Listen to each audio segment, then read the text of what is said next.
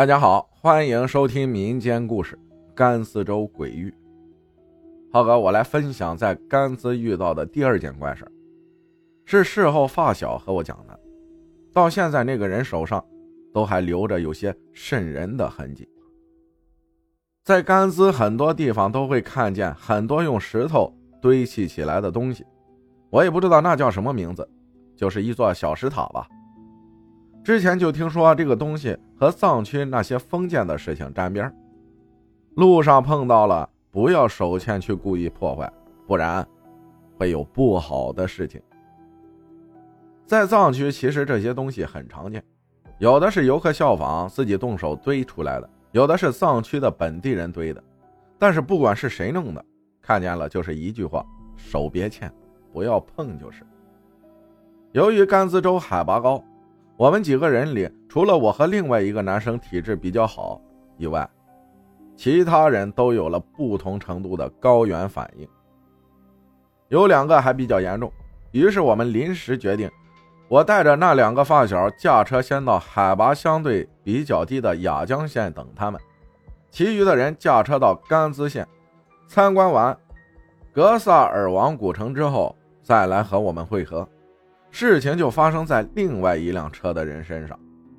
从稻城开车到康定，进酒店的时候已经很晚了。高反的两位匆匆睡下，因为没能按计划完成旅行的我，有些郁闷的，在走廊尽头的阳台上抽烟。因为手机开的静音，又没看手机，全然不知发生了什么。直到其中一个发小拖着他虚弱的身子。气喘吁吁地走到我旁边，和我说：“出事儿了。”我一看手机，才发现另一行人给我打了十来个电话，匆忙打回去，是那个和我在地库遇到的事情的那个发小，他和我说的。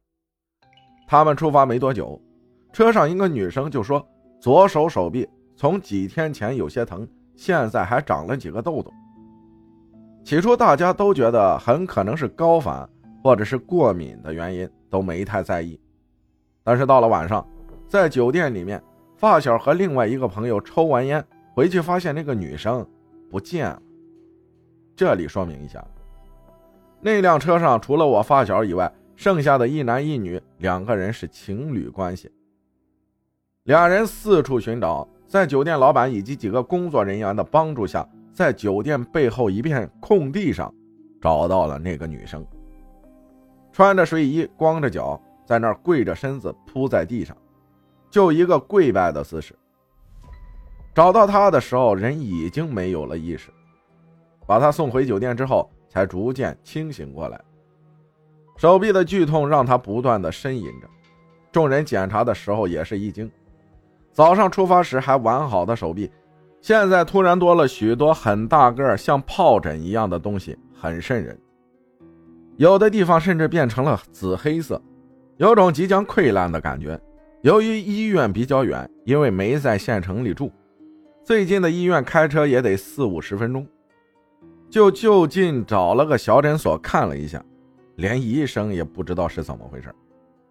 但是在诊所里打吊针的一个人用藏语和酒店老板说了一句：“可能是冒犯了什么。”庆幸的是。老板的父亲懂这方面的门道，抱着试一试的心态去了老板家。在老板父亲询问下才知道，我们刚进甘孜景区没多久，那对小情侣就闹了点矛盾。中途停车休息的时候，甚至是吵得不可开交。男生后面就在路边抽烟，女生也是走到一边流眼泪，因为心情比较烦躁，看到脚边的石堆也是没过脑子。一脚就把那个石堆踢倒了。了解了事情的经过，老板的父亲也像我们汉族地区那些先生一样，做了些小法事，就像那些被冒犯的东西说些好话，赔个礼，道个歉什么的，又花了钱搞了些其他的事情，例如重新用那边的东西堆起石堆什么的。老板的父亲也说。这件事虽然解决了，但是依然可能会影响到他以及周边的亲人。事后看监控才发现，那一天晚上，两个男生去阳台上抽烟之后，那个女生就莫名其妙的打开房间门，鞋也没穿，就往楼下走，摇摇晃晃的像喝醉了酒一样。因为走的楼梯，而楼梯出口刚好又在酒店的后面，所以没有人看到她举止怪异的走出去。后面那个女生还是因为高烧不退，在医院住了两天，才逐渐恢复。但是到现在，她左手手臂上还有密密麻麻的褐色痕迹，像癞蛤蟆身上那个东西一样，有些恶心。她回来之后也是经历了一系列变故，和男朋友分手，父母离异，家里的长辈接连三人去世，他自己身体素质也比原来。差了一大截，动不动就是感冒发烧。我不确定回来之后发生的事情是不是那件事带来的连锁反应，但是那天晚上的事绝对是他因为自己的冲动而付出的代价。感谢小黎分享的故事，谢谢大家的收听，我是阿浩，咱们下期再见。